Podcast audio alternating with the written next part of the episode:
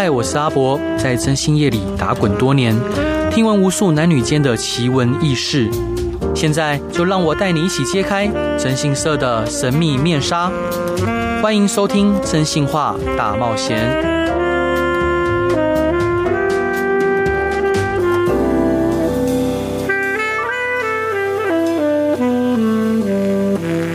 各位亲爱的听众朋友，大家晚安，欢迎回到飞碟电台，收听由我真心社阿宅所主持的《真心话大冒险》。每周一到周五晚上十点到十二点，用声音、用故事、用音乐陪伴您。每一次大家聊到真心社啊，就一定会想到俩高抓奸这件事情，然后每个人都问说：“哎。”抓奸是什么感觉？然后抓奸到底要怎么样抓？那今天呢，我们就来聊一聊征征信社新进人员对抓奸的初体验。今天邀请到的是我的可爱的几位弟弟妹妹，一位是我可爱的妹妹佳怡，Hello，大家好，Hello，还有嗯，我觉得非常帅气，然后眼睛非常漂亮的阿华跟阿鹏。嗨，大家好，好，各位听众大家好，我是阿鹏。好，那因为三位都加入我们征信社没多久，对吗？吼，要我们要要有要有回应哦，对，因为他们有点紧张，对啊。如果说各位呃听众朋友看到他们现在目前状态，他们就是有点不知所措。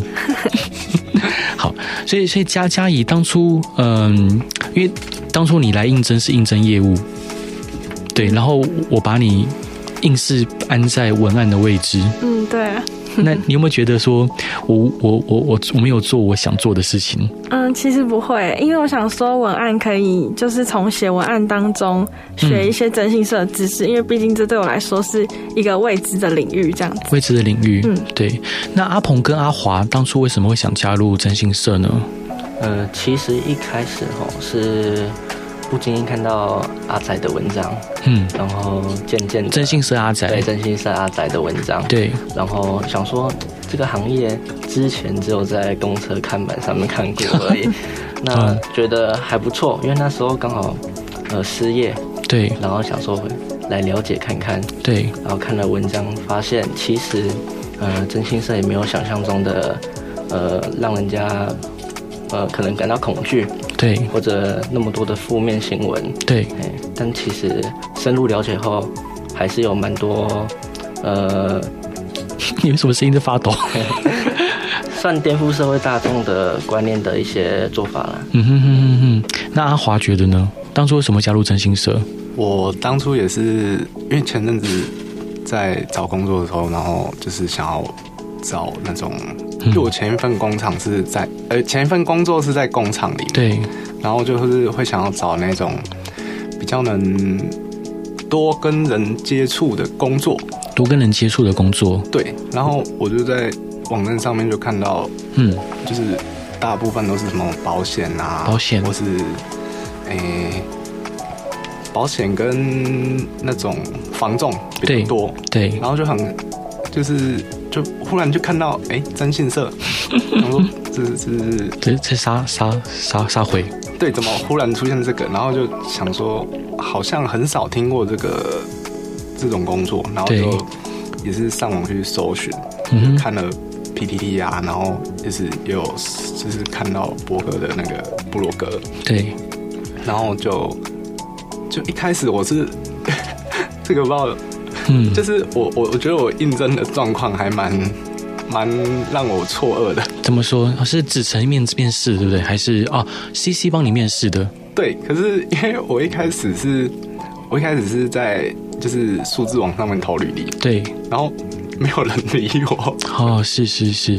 然后后来我是就是真的觉得对这份工作还蛮有兴趣，嗯，然后我就直接。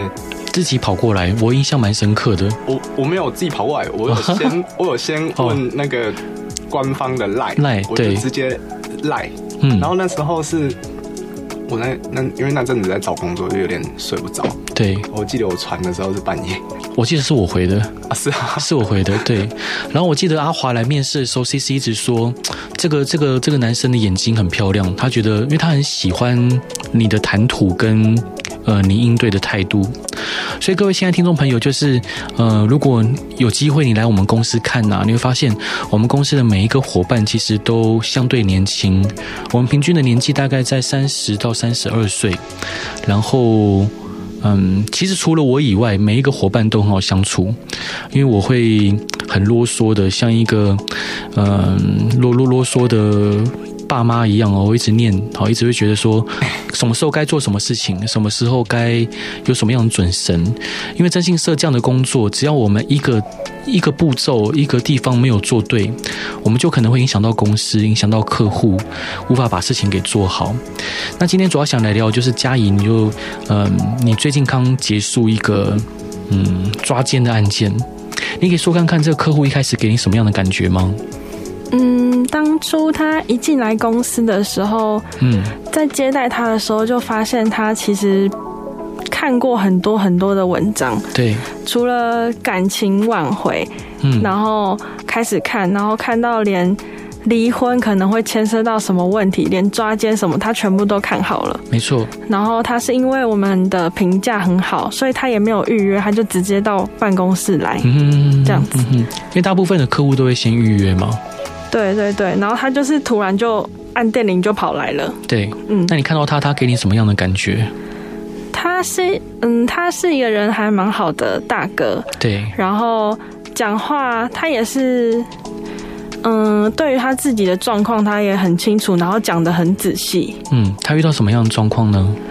他当初来就是说他想要抓他老婆，对。他但是他又不清楚他想要离婚还是挽回。嗯哼。然后他有跟我说。就是他有做一些事情，想要挽回老婆的心，因为老婆前几天跟他提离婚，然后他拒绝。对，那他做了什么事情？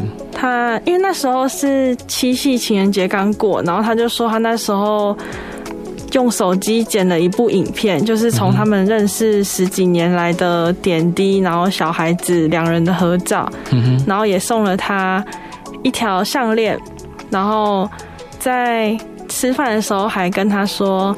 因为之前欠他一场求婚，那就是想要借着这次机会，就是让感情重新开始，好不好？嗯。然后他太太也哭了，但是他太太说来不及了，来不及了。对，女女人说来不及就真的来不及，对不对？嗯，你觉得嘞？他自己也这样说，哈，就是他说他自己看了很多文章，什么女人外遇，嗯，比男人外遇更难处理。你觉得嘞？你自己觉得嘞？我觉得，你有劈腿过吗？没有。哦，是，所以所以所以你觉得女女人变心了就真的回不来了？嗯，对。你这样觉得啊？所以你觉得女人变心是完全无没有挽回的余地吗？我个人的话是这样子，但、啊、个人是这样子，可是还是有很多人是可以接受回头草的。哎，那那佳怡，我想问说啊，如果你想象一个状况，可能你结婚了，嗯，然后这个老公让你很失望，然后很多地方，譬如他可能呃疏于跟你沟通啊，然后他不求上进啊，但是你们之间有两个孩子，然后非常可爱，他非常爱爸爸，也非常爱你，然后只。终有一天你受不了了，你跟他提离婚，他开始彻头彻尾的改变。譬如说，他开始努力工作，每天开始呃，除了一份正职工作以外，晚上还跑外送员的兼职。然后他开始在你回家之前把孩子给照料得好好的。然后他也开始试图想要嗯，每天写一封卡片告诉你他对你的感谢，然后他想跟你聊的话。即使这样子，你也不会想要再试一次吗？会耶，但是前提是我在外面没有没有交男，对对对，如果我在外面有其他对象，或者是有更好的对象的话，我可能。就不太会接受。OK，对，所以这个就是，呃，各位听众朋友哦，如果你是男生，你要知道说，女人变心之后要回头真的很难，所以真的很难。所以说，我们一定要把握时间，把每件事情做好。那佳怡她告诉你说，她可能想挽回太太，可是她知道说自己可能木已成舟，难以挽回了。嗯，对。那这时候你建议她怎么做呢？嗯，因为他有说他请他嗯。哥哥，就是在公庙认识的哥哥去跟踪他老婆，因为他发现他从 eTag 发现老婆会开着车到虎口去，你要把地址讲出，你要把县市，好，反正讲继续到另外一个县市，对对。对，到另外一个县市，他是从，我就问他说，你怎么知道那里？他说他是按照里程数算，OK，他蛮细心的，对对对，因为他自己本身也是职业也是有相关，然后他算一算就他差不多到那里，对，然后他就请请朋友去跟着去，然后就发现，哎，好像有一个从背影看起来是一个男的，他老婆跟一个男的一起，对，一起干嘛？就也没有干嘛，但是就是一起进了一栋房子，一栋民宅。对，透天呢，还是公寓，还是大楼？嗯、呃，公寓，像出租套房那一种。OK，出租套房公寓。然后他也是就跟到这边，然后跟他说，那他觉得说。他可能可以找专业的帮忙，嗯哼，就是看我们可以提供什么协助。是，然后主要还是先建议他从行踪开始。嗯哼，对。那那譬如说，他看到就是他的朋友做公庙的哥哥回报他这样的状况，他当下的心情呢？有有情绪难以抑制吗？他其实有感觉，有感觉，就是因为他们其实已经分房睡好几年了。嗯哼。他太太是一直都睡在沙发上啊，睡沙发。对，然后他有曾经问过说要不要进来房间睡，他就说他是他太太说他已经睡沙发睡习惯了，嗯哼，然后也没有要一起睡的意思。哎、欸，如果如果如果阿那个阿鹏阿华，如果你你老婆整天睡沙发，你们会怎么做？基本上我。不太可能让他睡沙发，不太可能让他睡沙发，因为睡也是我自己睡。是，那你会把公主抱抱回房间吗？呃，看老婆的个性，看老婆的个性。对对对，什么样的个性你会把她抱回房间？呃，可能就是那一种，呃，该怎么说呢？那阿华你觉得呢？啊，就是嗯，因为我目前是跟我女朋友住在一起，对，然后那其实我前一份工作的时候还蛮累的，对。呃，很常回到家就就就呼呼大睡，直接睡着。对，可是就是他就是也是会叫我起来。嗯哼，对。但是之前有累到，就是可能我要准备去洗澡，然后对，就在睡，就在厕所睡着了，在厕所睡着了。对。然后就是到等他，他也就是在等我嘛。嗯哼。就是他等到他也睡着了，等半夜起来上厕所敲门，才发现我睡在里面这样。对。那那你们还是没有回答，就如果说你你的老婆或另外一半就是跟你感情不睦，然后睡在沙发，你们会有什么样的方式啊？呃，基本上会先尝试沟通吧。尝试沟通。对，因为主要还是要先发现问题在哪里。好，为什么他会去睡沙发？好，那佳颖觉得沟通是有效的吗？嗯，他，我觉得他那个委托人，他应该是在当初沟通一开始。老婆对他表现出，嗯，迟疑跟生气的时候，他没有及时处理，他都觉得没有怎样，对，只是吵架而已。然后到最后是女生突然提出离婚，他才惊觉到事情的不对劲。所以，但是这个时间已经太晚了。各位听众朋友，你应该从刚刚的对话里面发现，这三位都非常稚嫩。好，就是完全遇到事情不知道该怎么办才好。我跟各位说，如果今天你发现你老婆跟你赌脾气，然后在沙发上睡觉，你就直接把公主抱抱回房间，该亲就亲，该干嘛就干嘛。好，绝对不能让这事情持续一超过一天，超过一天，就算要吵架，就大大就是就是激烈的吵架。然后，嗯，就是有一句话叫床头吵，床尾和。但是如果你们根本就不睡在同一张床上，你怎么和？啊，所以。没有什么沟通不沟通的问题，就是该吵架就好好的吵架，该亲密的时候就好好的亲密，绝对不能让这事情超过一天以上。好，不要放着不管，不要让这事情持续下去。那佳怡这一段你想要分享给大家的歌是什么歌？嗯，我想要跟大家分享的歌是周杰伦的《说好的幸福》呢。为什么想分享这首歌？嗯，因为当初他太太其实是二婚，二婚对，对，然后他带着一个幼稚园的女儿跟他一起结婚，对，然后当初给的承诺就是一定就是带着小孩子一起成长，后来也生了两个孩子，对，但是到现在过了十年，那个幼稚园的小女儿也长了二十几岁，但幼稚园小女儿变十年怎么变二十几岁？二十岁，二十。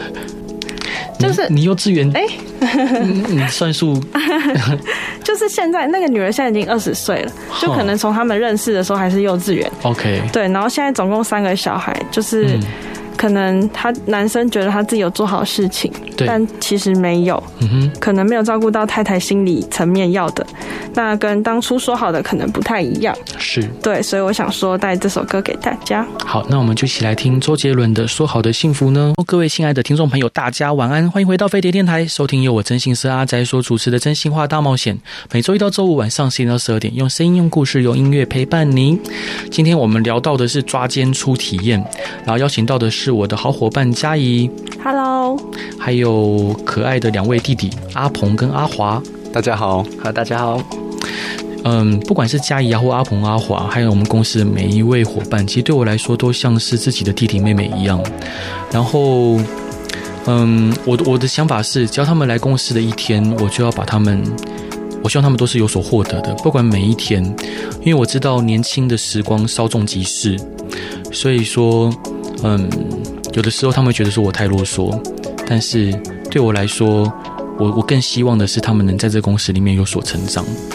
那当然，佳怡她可能我让她去接触这个案件，让她去跟客户聊，所以我相信她做得到，我相信她有这个能力。但同时，我也安排另外一位伙伴，就是呃之前常来节目的 CC，呃全程就是协助她，不管是在案件的拍案上面，或者是案件调度上，都全程去协助佳怡。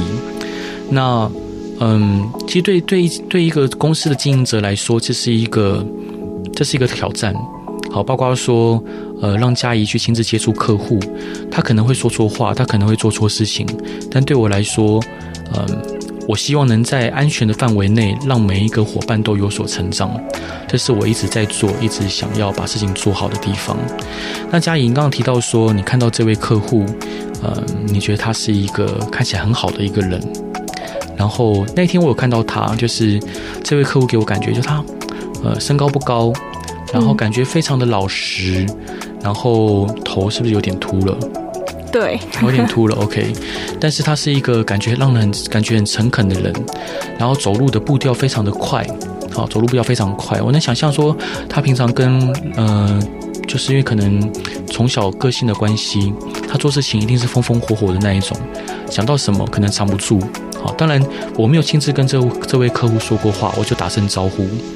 但其实有时候我们作为一个私家侦探哦，我们做像我自己做十六年了，我从一个眼神，从一个客户讲话的方式，跟他的做的姿势，还有呃他讲话的语速、语调、语气，我大概就能想象他的个性，我大概可以做出一个人格的错侧写。那当然，像这个客户，评估就是，哎，这个客户佳怡应该是可以呃去处理。好，那嘉颖，你接了这个案件之后，你是怎么建议他呢？一开始？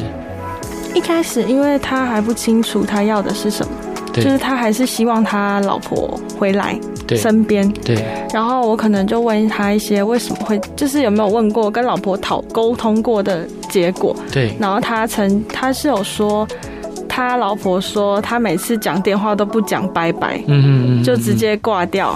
OK，然后已经很很多年了，那会让人很错愕，对不对？就是对，就是觉得不受尊重吧。嗯，就是可能他就，但他就说他自己因为工作忙，嗯，他就直接挂掉电话，但他不知道这件事对他老婆来说伤害很大。好，OK。对，然后当初建议他行踪调查，他其实也很直接的就答应了。嗯嗯，然后呢？嗯，嗯，然后就是在行踪调查的过程当中，他其实。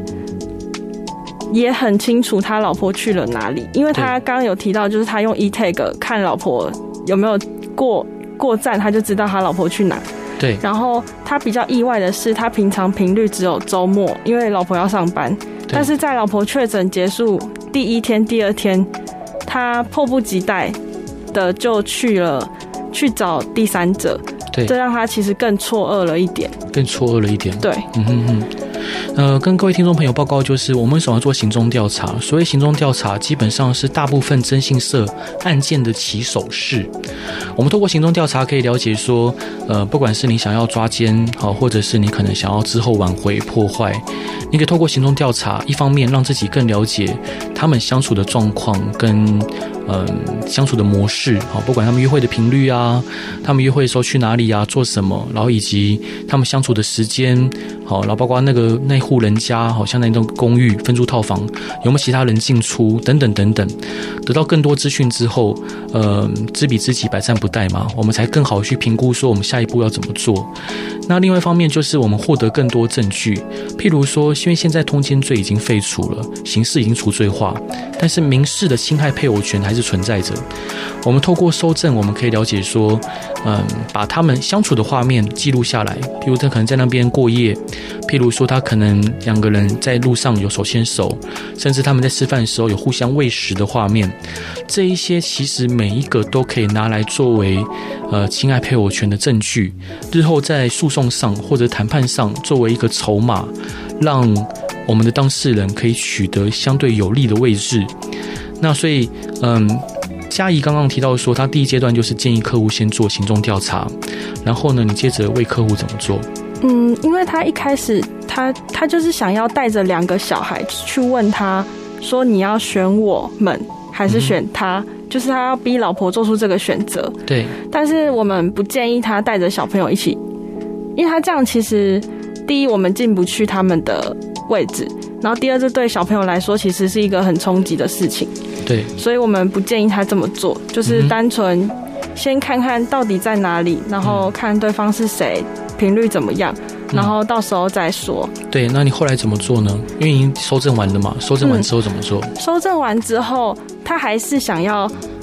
就是做刚刚的事情，就是带着孩子跟老婆对峙，嗯、就拿着证据说为什么就是要这样子？那你要选我还是选他？嗯哼。但是我们还是一样建议不要嘛。对。然后他就是希望说一样，就是透过抓奸的方式，在门口等，然后一样拦住，然后问，但是没有带小孩。对。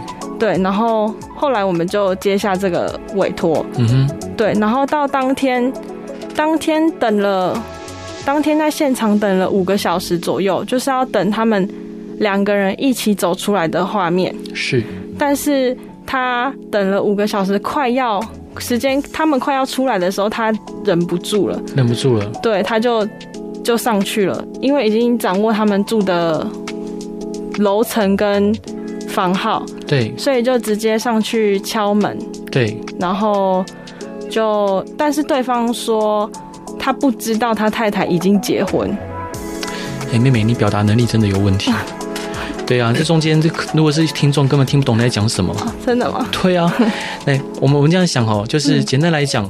当下在抓奸等待的现场，好，因为我们现在抓奸已经刑事除罪化了，我们比较不会去开锁去做任何事情。那客户他已经受不了了，所以说我们在呃安全的情况下掩护着客户上去，然后敲门，那客户就直接可能对对方小王提出质疑嘛。好，人人称的紫色要指清楚，不然人家根本听不懂你在讲什么。嗯嗯。好，所以小王就说：“哎，我不知道她有老公。”哦，这是最常见的、最常见的辩辩驳嘛。最常见的抓奸辩驳是什么？哎，我不知道他有老婆，我不知道他有老公，这是一种。第二个，我跟他没什么，我们只是在在在在在房间里面聊天。好，我们什么都没做。好，这是最常见的。但是回到嗯、呃，就是案件本身，基本上因为现在刑事除罪化了，所以说基本上你只要跟我们的当事人的配偶好有逾越正常男女交往的分际，那基本上就已经是。我们当事人就可以提据实来提告。那我们当事人，就我所知，他上去敲门之后，那对方男的就辩驳说：“哎，我我不知道你，我不知道你他他是有老公的人呐，我根本不清楚。”好，然后对方那个女的，好，竟然这时候义正辞严的说：“你凭什么来抓我？”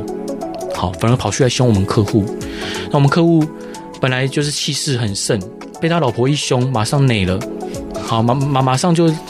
就说说成像一个，呃，就是看以前像卡通一样，本来是一个巨人，然后被骂一下，突然变成一个小矮人，然后他老婆就开始在大家面前数落他的种种不是，呃，就批判他说他这边不好，那边不对，呃，这个不行，那个那个不可以，好，但我们当事人真的是因为他太爱他的太太了，所以他全程几乎都不加辩驳的去听着他太太对他的批判。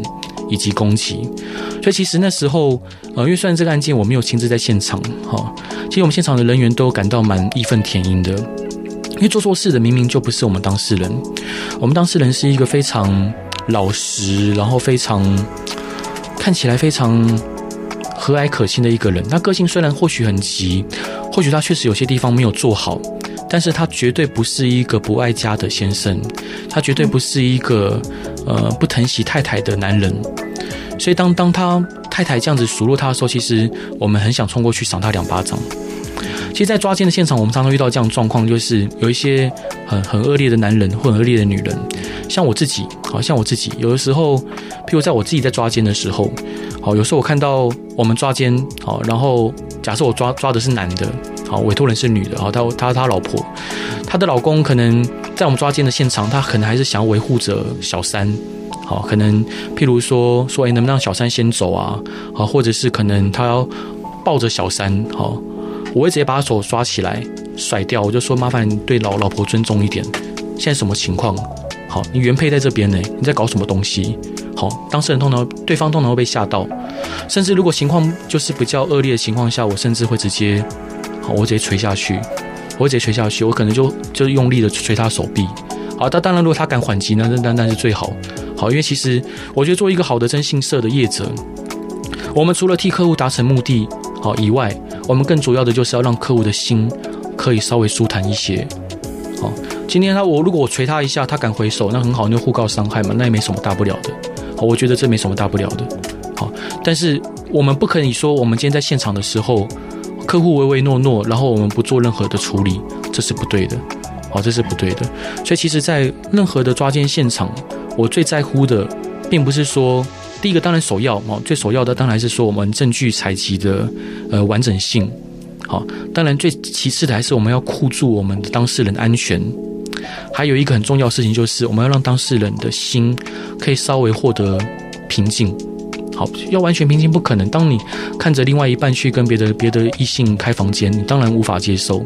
但是如果我们能，呃，把他心里面痛苦难过的话说出来，去呵斥对方、教训对方。因为有时候我们抓奸现场看到，呃，对方就是非常的，呃，恰牙牙的，就好像觉得就完全不知道错哦。那我们该说的话、该做的事情要做。所以，呃，阿鹏、阿华，你们要记得，好，我们做一个私家侦探。我不能怕说，哎，我今天有句话叫进了厨房不能怕烫，是，我不能怕热。我们既然进在来这个行业，我们收了客户的钱，不管他给的钱钱多钱少，好，我们该负责冲突的要负责冲突，没什么好怕的，好，没什么好怕的，所有东西都是可控的，好，只要不要造成不可回复的伤害都没有问题。所以这嘉怡我要跟您说，就是，嗯，其实像这个案件里面，我我当然会事后检讨，我会希望你可以再对客户。更多的维护，嗯，好，更多的维护，不管你的本性是不是这样子，既然你接了这个案件，你就要更有效的维护客户。尤其你是女性，你可以以女性的观点去斥责那个男、那个女的，说你凭什么？你凭什么这样子？好，当然我们的客户他的个性，好，也有客户个性的问题。但总之，anyway，就是未来，呃，我们在做任何案件，我最在乎的还是客户的心绪。好，不管结果如何，客户能不能透过这一场。这一场我们的服务，可以让事后他的人生有新的进展，这是我所最在意的。所以嘉莹想分享给大家的第二首歌是什么歌？嗯，阿杜的他一定很爱你。对，那为什么要分享这首歌呢？因为其实到最后一秒钟，他还是想要跟他太太复合。对，他所有掌握到的证据，他都没有跟大家摊牌，即使所有人都在问，嗯，朋友、家人、亲友。就是各种的询问，对，然后他太太对外都说是朋友，嗯，但握有证据的他只对他太太公开，对，然后就是在最后一秒也要维护太太的面子，嗯哼，我就觉得他其实真的非常喜欢他太太，非常喜欢他太太，对，对。是，那我们就一起来听阿杜的《他一定很爱你》。Hello，各位亲爱的听众朋友，大家晚安，欢迎回到飞碟电台，收听由我征信社阿仔所主持的《真心话大冒险》。每周一到周五晚上十点到十二点，用声音、用故事、用音乐陪伴您。今天我们聊到的是抓奸处体验。然后，嗯，其实我觉得每一场、每一次的活动、每一次的案件经验，都可以让我们的伙伴有所成长。其实做征信社是一个可以让人员、让从业人员成长很快的一个行业，因为。你在这个行业，你会发现时间过得超级快。为什么？因为每一天都遇到不一样的人，遇到不一样的事，永远有你意料外的状况。然后每一个状况，你都必须尽责的、负责的把它处理好。不管是说，呃，今天突然假设，好像我们在抓奸的现场，有时候我们遇到对方突然拿刀出来要砍我们，甚至砍他的太太，怎么做？怎么做？如果阿鹏阿华，你看到怎么做？跟他打吗？跟他打。那他如果一定要先啊，保证安全。对，那你要怎么做？嗯，沟通的话一定是不行啦，因为对方已经情绪可能太过于激动。对对，那可能就是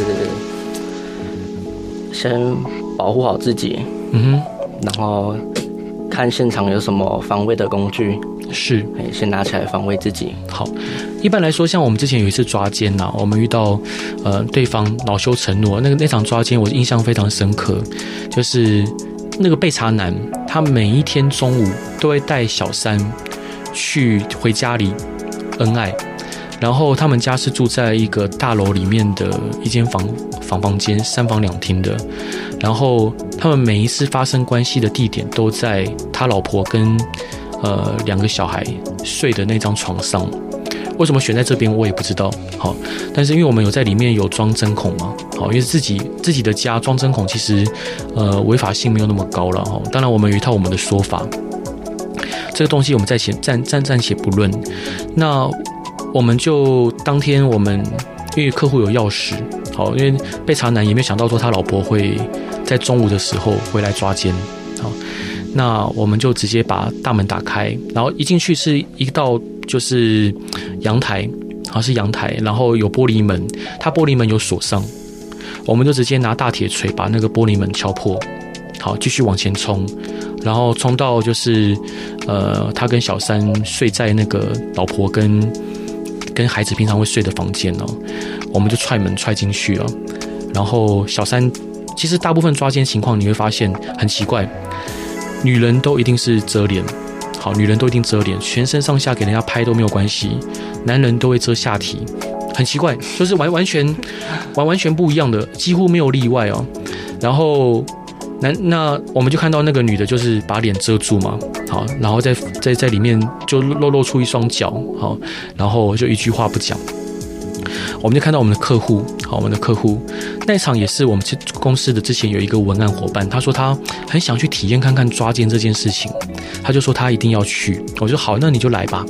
好，然后我们就看到客户开始哭哭叫，他就说你为什么有办法跟在我跟小孩子睡的床上做出这样的事情？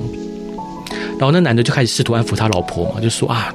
你不要那么生气啊！然后有什么事我们回去再讲。哎，这些人是谁？你叫我们先离开好不好？好，就指我们然后他指责我们，叫我们先离开。然后我当然就说，为什么我要先离开？我是我是他家人，我是他亲友，对不对？你做了这事情，我们就来好好出来讲嘛。啊，那女的，你把脸脸这东西，有有有有有胆量做这种没更小歹气，就有有胆量让大家拍嘛，让大家看呐、好，啊，女的就在棉被里面说，我不知道他有老婆。我就直接我就直接呛他说，那边旁边都是都是小孩子用的娃娃，小孩子用的器材。你说你不知道他有老婆，好，你要骗我还骗你自己还骗鬼，好，然后那女的就不讲话，然后男的开始就变小灯 Suki，因为每一个男的到时候，其实说真的，在抓奸的现场，通常女人比男人冷静，好，女人会认为说啊，你事情都发生了啊，随便你要怎么样，但男人会开始想说，哦，OK，现在目前这个情况我要怎么处理，我要怎么办？但是如果碰到就是。那个小三被呛的时候，那通常这个男人会变得呃英雄主义会作祟。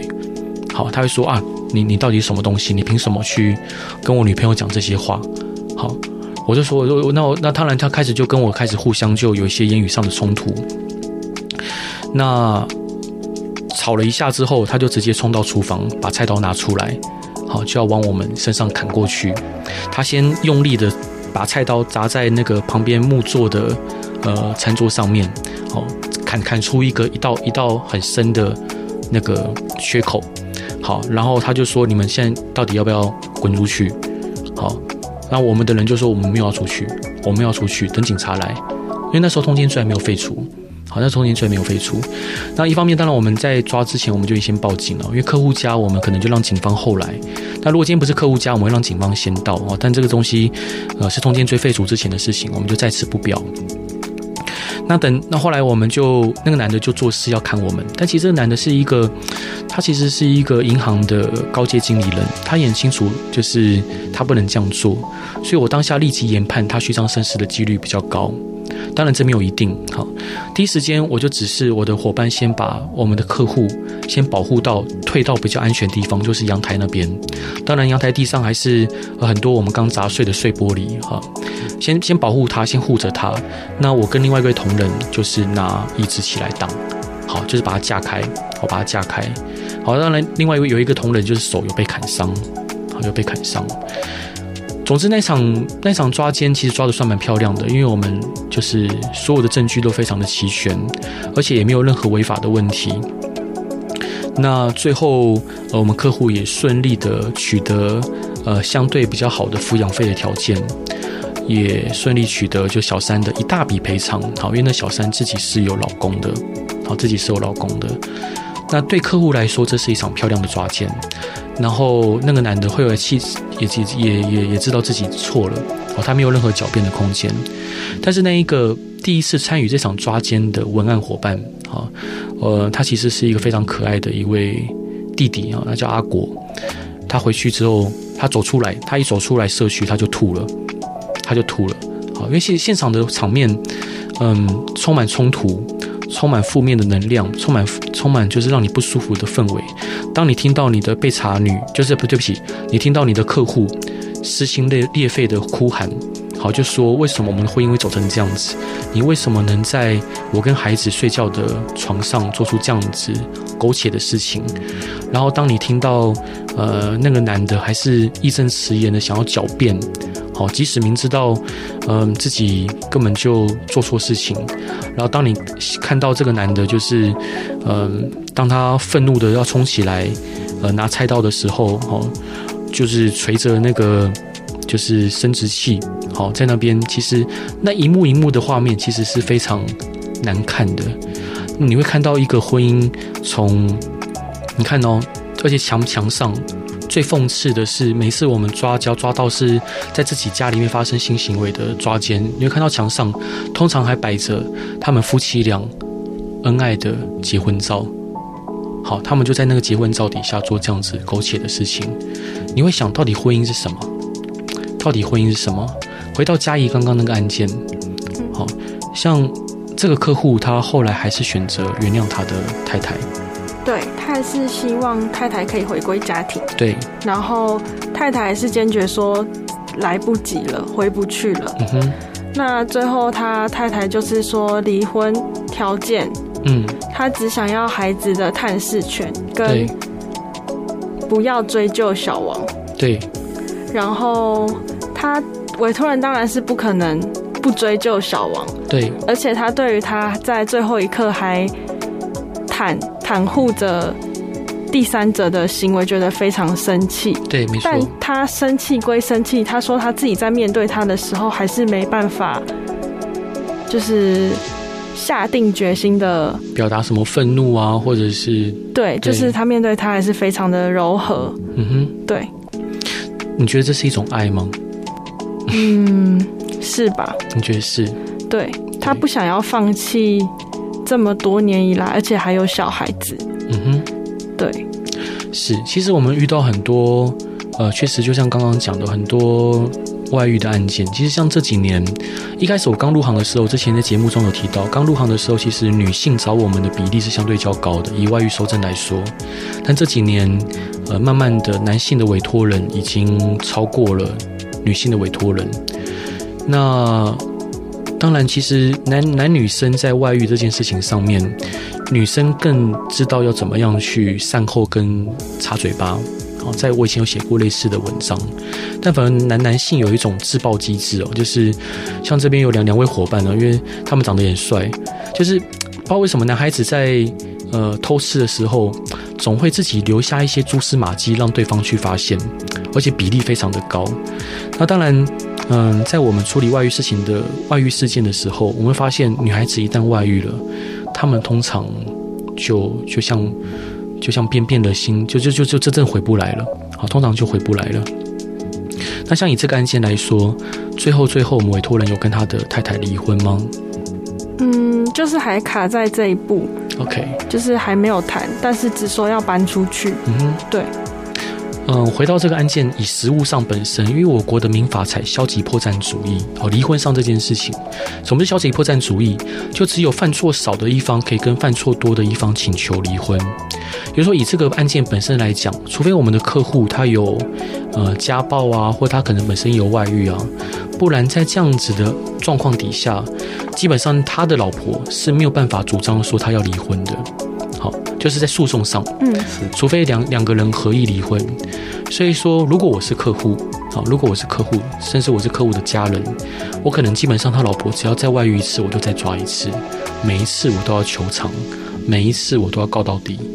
好，就算这个婚姻最后还是死，就是死撑着，继续这样，就是纠缠那死缠那打下去，我也不会让对方那么轻易的可以提离婚。你要离婚可以，麻烦你提出相应的条件，包括你孩子要怎么养，你要怎么照顾，你的抚养费要怎么给，你的离婚赔偿是多少？好，因为其实呃，除了性爱配偶权可以提出损害赔偿以外，离婚的部分，如果说对方有比较高的呃。的责任，好，一样可以提出离离婚的相应的求偿，所以我们的客户他是可以这样主张的。总之，嗯，今天谢谢佳怡，然后还有阿华跟阿鹏，就是总之各位，如果未来在征信社这一行要继续往前走下去，我们一定要更更多的去照顾好你们的客户，好，然后像你们如果是调查员，就要尽责的把每一次调查的工作做好。OK 吗？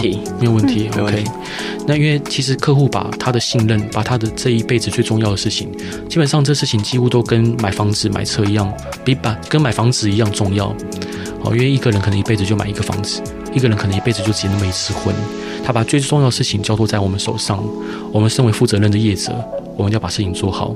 那各位亲爱的听众朋友，如果有任何想要聊的问题，或者想分享的案例，好，或者想听什么样的故事，都欢迎来到真心是阿宅的粉丝团，然后告诉我，然后我们就来聊。